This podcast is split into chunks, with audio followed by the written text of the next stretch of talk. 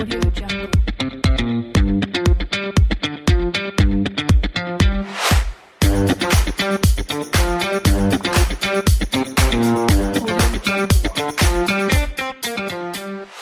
hola, ¿qué tal amigas y amigos del podcast Ventas B2B? Bienvenidas y bienvenidos a un nuevo episodio. Estamos iniciando el episodio número 286 desde Santiago de Chile a 8 de noviembre del año de 2023. Pongo la fecha porque es posible que este episodio lo escuches hoy, lo escuches mañana, lo escuches a lo mejor en un par de años más. Así que puede ser una buena referencia para, para entender el, tiempo que transcurre entre que se graba un episodio hasta que se continúe escuchando. De hecho, me voy enterando, la audiencia de este podcast va aumentando y hay mucha gente que recién hoy están escuchando, no sé, el podcast, el episodio número 7, el 10, el 15, el 50, el 87 y así sucesivamente. Ha, ha ido, va ido, ha ido cambiando y ha ido evolucionando. Esto es como una bola de nieve. Cada día más gente escucha eh, podcast y este podcast en particular, por lo cual estoy muy, muy agradecido. Cada día tengo más conversaciones, más reuniones con gente que escucha el podcast y me pide que conversemos y, hemos resultado, han resultado conversaciones súper interesantes, súper atractivas, así que agradecido por eso también. Aquí en este, en este podcast hablamos de, negocios, de emprendimientos, de marketing y por supuesto de ventas, ventas B2B, business to business, de negocio a negocio, de empresa a empresa. De hecho, una de las conversaciones que tuve hace unos pocos días con un auditor me decía, oye, yo no sé si mi negocio es B2B o no es B2B, eh, o es B2C, porque era un negocio que estaba eh, enfocado a eh, camioneros personas que eran emprendedoras y que tenían un camión y que con ese camión trabajaban. En, el fondo eran, microempresarios, pero eran empresas prá- prácticamente unipersonales. Eso sigue siendo B2B, eso es B2B, porque la- las teclas con las que funciona la decisión de compra de esa persona, aunque él mismo lo va a ver para su negocio, es posible que tenga choferes eh, también trabajando con él, o mecánicos, o talleres, o, o tenga una flota de camiones, pero el concepto es el, más o menos el mismo. Las decisiones de compra las hace pensando en el negocio, no pensando en su utilidad personal. Aunque si está tomando decisiones para su negocio, a la larga eh, también tiene que ver redundar con su utilidad personal. Pero ya lo hemos visto en episodios anteriores, cuando uno se dirige al segmento de profesionales independientes, por ejemplo, solo emprendedores eh, o emprendedores unipersonales o como quieras llamarle, estás pensando en un, en, en un formato B2B, en ningún caso B2C. Obviamente hay una mezcla, hay una intersección ahí entre cuánta decisión toma la persona para sí, para sí mismo y la confianza que le puedas dar respecto de tu producto, su marca personal, o cuánto está pensando en su negocio, en su empresa. Se cruzan, no es tan puro, pero eh, si, si me permites un consejo, una sugerencia, se parece más al, al B2B que, que al B2C. Bueno, hoy vamos a conversar acerca de, un- tema que me ha parecido súper interesante eh, traerlo a colación y se llama sesgo de confirmación. ¿Qué es el sesgo de confirmación? Y sobre todo cuando aparece en, en las objeciones, en los procesos comerciales, los procesos de venta. Y puede tener que ver con, contigo o con tu cliente. Te voy a dar la definición del sesgo de confirmación o se llama sesgo confirmatorio. Y dice el diccionario que es la tendencia a favorecer, buscar, interpretar y recordar la información que confirma la propia creencia o hipótesis, dando desproporcionadamente menos consideración a posibles alternativas. Se trata de un tipo de sesgo cognitivo y es un, es, es un error sistemático de racionamiento inductivo. Bueno, ahí sigue más, las explicaciones son bastante más profundas. Esto está en los diccionarios, está en las enciclopedias, está en cualquier lugar que lo puedas encontrar. No se necesita ser psicólogo para comprender qué es el sesgo de confirmación. Y te voy a poner dos ejemplos que, que- que nos ayudan a comprender esto. Por ejemplo, si, si- si eres hincha de un equipo eh, de- de fútbol y vas al estadio o, ves un partido por televisión y hay una jugada en que los hinchas de tu equipo, o sea, le convenía a tu equipo que el árbitro cobrara, por ejemplo, una falta, un penal le conviene a tu equipo que lo cobre, le vas a encontrar por todos lados de que efectivamente fue penal. y vas a ver las cámaras, eh, las repeticiones y todo en que fue penal. Y el árbitro no cobró penal. Entonces vas a decir, oye, el árbitro no cobró penal porque es un mal árbitro, cobró para el otro equipo. Y, y vas a dar, y las razones que te dan es que efectivamente no fue penal porque la jugada anterior, que se yo, estaba adelantado, o la pelota fue a la mano y no el jugador no la sacó de su, eh, le pegó en la mano, pero tenía el brazo, la mano pegada, pero un poquitito pegada, un poquitito. Entonces tú le empiezas a buscar las cinco patas al gato, ¿ah? como, como, se dice eh, coloquialmente. Le empiezas a buscar de todo para que calce, para que cuadre tu decisión. Tú ya tomaste una decisión, fue penal. O sea, esa es tu hipótesis, fue penal. Y entonces cualquier cosa que diga lo contrario no lo vas a considerar, lo vas a y como dice, desproporcionadamente menos consideración a posibles alternativas. O sea, no las vas a calificar, no las vas a considerar, vas a ver que vas a buscar todas las pruebas que validen lo que tú tenías como decidido, como hipótesis. Eso es un sesgo de confirmación o sesgo cognitivo. Otro ejemplo, eh, ¿qué pasa con la política? O, la, política es un, es un tema es un tema súper fuerte, sobre todo particularmente en redes sociales, donde abundan los fake news. Entonces tú, tú validas aquellas fake news que, a ti te acomodan, que a ti te gustan, que a ti te que tiene, se hablan en positivo de tu candidato. Y al revés, validas también los fake news y buscas todas las formas de probar y de que confirmen tu creencia cuando se trata de un opositor, a un candidato o un político del, otro lado, del otro bando. Eh, pensando en que de esa manera, oye, se desacredita, ¿no? Ves que tenía razón cuando dicen tal o cual cosa, o, en fin, buscan encontrar la verdad a partir de juicios que se parecen mucho a ti. Y descalificas a los juicios que no se parecen a los que tú piensas.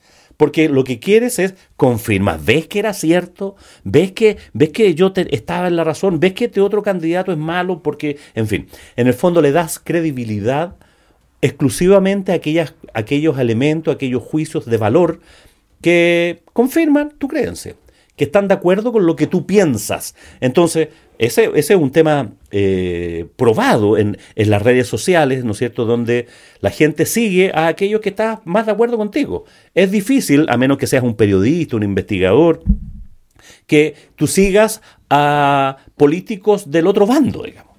¿Ah? del otro sector. Normalmente las personas seguimos a personas que piensan más o menos parecidas a nosotros. Entonces, todos los comentarios son positivos, todos los comentarios tienen que ver con, con validar las hipótesis, sesgo de confirmación. Bueno, en, em, los eh, científicos tienen grandes problemas con esto y es, un tema que se enseña en la universidad. Cuando tú tienes una hipótesis y necesitas comprobar esa hipótesis. O sea, hay una creencia, tú dices, mira, si pasa esto y esto, lo que debería ocurrir es esto. Entonces haces experimentos, haces pruebas. Entonces cuando, cuando las que confirman la hipótesis, tú las das por, por válidas y, y, sigues apegado a ellas. Y dejas de ver aquellas que, por alguna razón determinada, no prueban la hipótesis que tú tienes. Al contrario, la descalifican. Entonces empiezas a buscar eh, elementos que ayuden a validar tu hipótesis y finalmente, científicamente, tú dices, mira, esto está probado. Claro, pero te quedaste solamente con los que aquellas pruebas, aquellas aseveraciones que confirman la hipótesis que tú te habías planteado para validar eso. Y es, un problema grave. Sobre todo en temas científicos y que tiene que ver con la fabricación de medicamentos eh, y con ese tipo de pruebas, porque realmente eh, hay mucha innovación en eso, pero hay muchas antipruebas. Hay, hay elementos que dicen, oye, mira, en un 95% de los casos se confirma que... Entonces, ah, viste, esto es válido. Bueno, y dejas de ver el otro 5% en que eh, puede tener eh, problemas negativos. En fin, más allá de la disquisición, el, el, concepto de la, de la, del sesgo de confirmación nos aplica a todos. Todos andamos con un sesgo de confirmación encima. Eh, ¿Te das cuenta? O sea, todos, todos tenemos nuestros juicios, nuestras opiniones, nuestras ideas, nuestras creencias de base.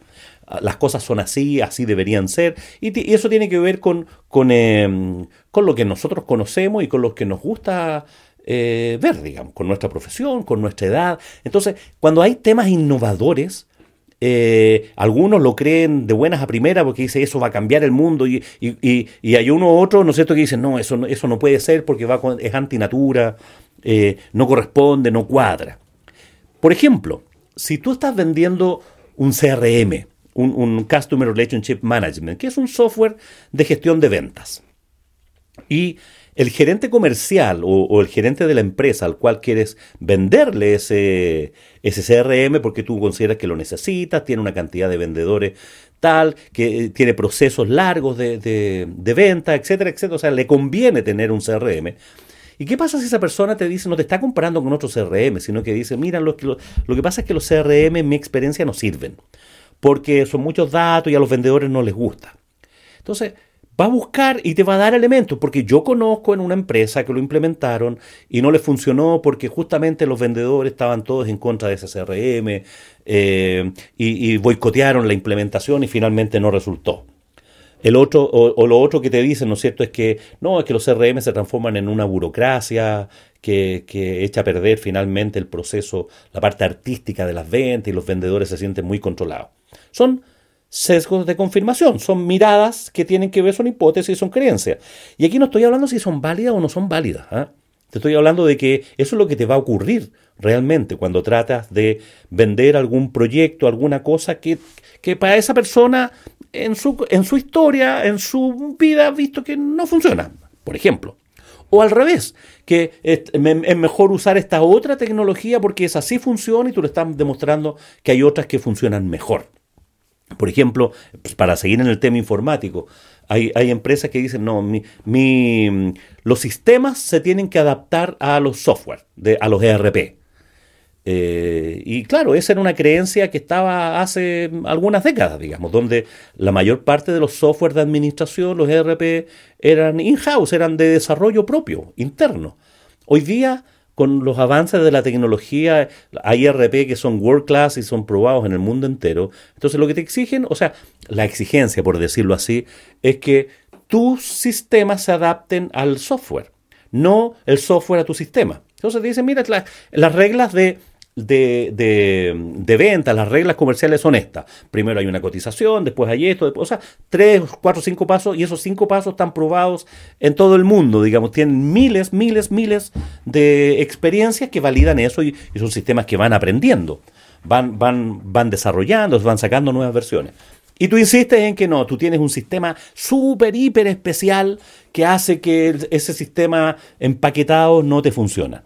Entonces, no vas a le vas a encontrar las cinco patas al gato para decir que ese software no te sirve, porque no se adapta a lo tuyo. Entonces vas a buscar que se adapte a lo tuyo, vas a buscar que se hagan transformaciones y vas a echar a perder probablemente algo que estaba bien definido profesionalmente y que estaba más estandarizado, donde puedes encontrar gente que lo puede modificar en todas partes del mundo y finalmente decides por quedarte con un programador que le hace ciertos parches, ciertas cosas que pueden funcionar, pero después cada vez que quieras hacer algún cambio, una actualización, una modificación, vas a tener que recurrir a ese mismo programador que te hizo ese desarrollo. Entonces, son pros y beneficios. Y de nuevo, esto no es una verdad.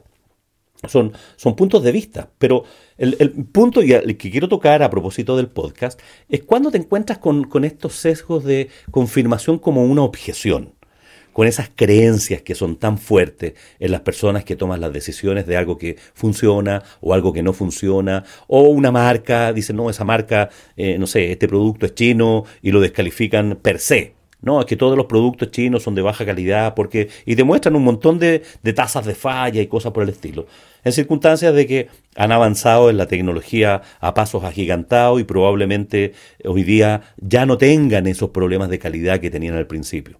Eso mismo ocurrió con la tecnología japonesa hace, no sé, 50 años cuando se empezó a adaptar en el mundo, en el mundo occidental, cuando, cuando llegaron los autos japoneses, los televisores japoneses. Al principio todos decían que la invalidaban. Con el tiempo fueron cambiando y hoy día son de las mejores tecnologías, más duraderas y más caras también. Algo parecido ocurrió con Corea. eh, con, sus productos, con sus marcas, lo mismo. Al principio se invalidan y, y, se, y se, encuentran pruebas. ¿sí? eso es, digamos. Estas personas encuentran pruebas. Mira, yo conozco tales y cuáles casos en que compraron esto que era de tal eh, origen y mira, fallan. Entonces, tasas de falla, ese tipo de cosas tiene que ver con, con creencias que eh, es complejo hacer enfrentar eso, porque puedes herir a una persona, porque son juicios contra juicios. O sea, por más evidencia que le muestres, que sería la única forma de poder salir de ahí, evidencias, estudios, certificaciones, eh, referencias de otros lugares donde ha resultado, o, o, que, que, en el fondo esos sesgos de confirmación están muy arraigados en las personas. Entonces las personas se protegen y se cuidan de eso. Y, es posible que lo vean como una amenaza porque quedan de alguna manera con sus creencias eh, al, eh, como quedan como expuestos a que si tú le empiezas a contradecir esa, esa creencia, así directamente, oye, no, tú estás con creencia de sesgo cognitivo. Imagínate que le dices eso a una persona, obviamente se va a ofender no se va, y no va a hacer venta, digamos. Entonces, mi sugerencia es que entiendas que es, un, es una objeción por sesgo cognitivo, que hay algo que a esa persona hace que crea, tenga tales y cuales creencias. ¿De qué manera pudiéramos cambiar esas creencias? de qué manera pudiéramos cambiar a esa persona. No se trata de andar filosofando por el mundo, ¿no? Pero a lo mejor entregándole evidencia, entregándole testimonios, eh, que lo pruebe, esa es una, es una buena cosa, entregarle prueba, oye, mira, prueba esto por un tiempo, ve que te resulta, eh, incorpora esto, eh, te, invito a ver en otra parte que hemos implementado esta solución, a ver cómo te va, si es una persona que, que, le parece más creíble y le puede demostrar que no hay tasas de fallas, que no hay, o sea, le puedes dar una garantía de mucho más plazo y que no ha tenido fallas, etcétera, etcétera, pero pero no se trata de contradecir a la persona, sino que a los hechos y, entender cómo uno puede ir a hacerse cargo de esta objeción, que por supuesto es muy lícita. Y de nuevo, todos las tenemos, probablemente tú también las tengas, yo las tengo. O sea, hay cosas que funcionan, hay cosas que no funcionan. Entonces, ¿y por qué funcionan? Bueno, porque he visto que funcionan y voy a buscar pruebas para declarar que funcionan. Y el otro me puede decir, no, eso no funciona y voy a encontrar pruebas para decirme eso no funciona. Entonces, esto se puede transformar en una discusión que no tiene mucho sentido. Entonces sí puede ser conducente el que tú entregues, de nuevo, testimonios, entregues pruebas, certificaciones, eh, tasas, eh, eh, herramientas lo más objetivas posibles. Elementos objetivos que la persona diga, mira, sigo dudando por temor a esto. Y dale prueba, que, que lo pruebe un tiempo. Esa es la mejor forma de vencer esta objeción, este sesgo de confirmación, ¿no es cierto?, que se transforme en una objeción. Que lo pruebe, velo, y todos esos prejuicios que tiene respecto a una solución que tú estás eh, haciéndole probar, haciéndole, queriéndole vender, ¿no es cierto?, ayudándolo, porque tú sabes que tiene algún problema y tú tienes una solución para ello, eh, pero no quiere tomarla, no quiere asumirla porque tiene ese sesgo. Entonces, ¿cómo, ¿cómo bajamos ese sesgo? Bueno, la única forma es, de nuevo, que, tome confianza contigo, que tú no lo estás mintiendo, que no le estás engañando y que le entregues pruebas convincentes, persuasivas de que tu solución es una buena solución, es una buena solución para los problemas que esa persona tiene. Bueno, temas de largo, de largo, de largo estudio, de larga mirada, pero que pueden ser útiles de, verlos con tu equipo de venta, con tu equipo comercial y tú como vendedor, a ver si te has enfrentado a esto o no. ¿Y qué vas a aplicar de esto que aprendiste hoy día? Porque estoy, me he puesto de cabeza de, al final de los episodios decir, oye, de esto que aprendiste hoy día. O sea, primero, ¿qué aprendiste? ¿Te sirve? Te sirve. Entonces, ¿qué vas a aplicar? ¿Cómo lo vas a aplicar? ¿Cómo lo vas a incorporar dentro de tu maletín de herramientas? Esto que he visto hoy día. Porque si no aplicas, lo que aprendes te transformas en alguien que sabe mucho, pero no aplica, digamos, no, no le va a funcionar, no le va a resultar. Bueno, llego hasta aquí con este episodio número 286, donde hablamos de este sesgo de confirmación. Y si tienes alguna duda, algún comentario, quieres que te acompañe en tu negocio, en temas comerciales, quieres que ayude a tu equipo de ventas, Llámame, escríbeme a mi correo julio y por supuesto estaré encantado de responderte. Espero que tengas un muy buen día y por supuesto que tengas muy buenas ventas. Audio Jungle.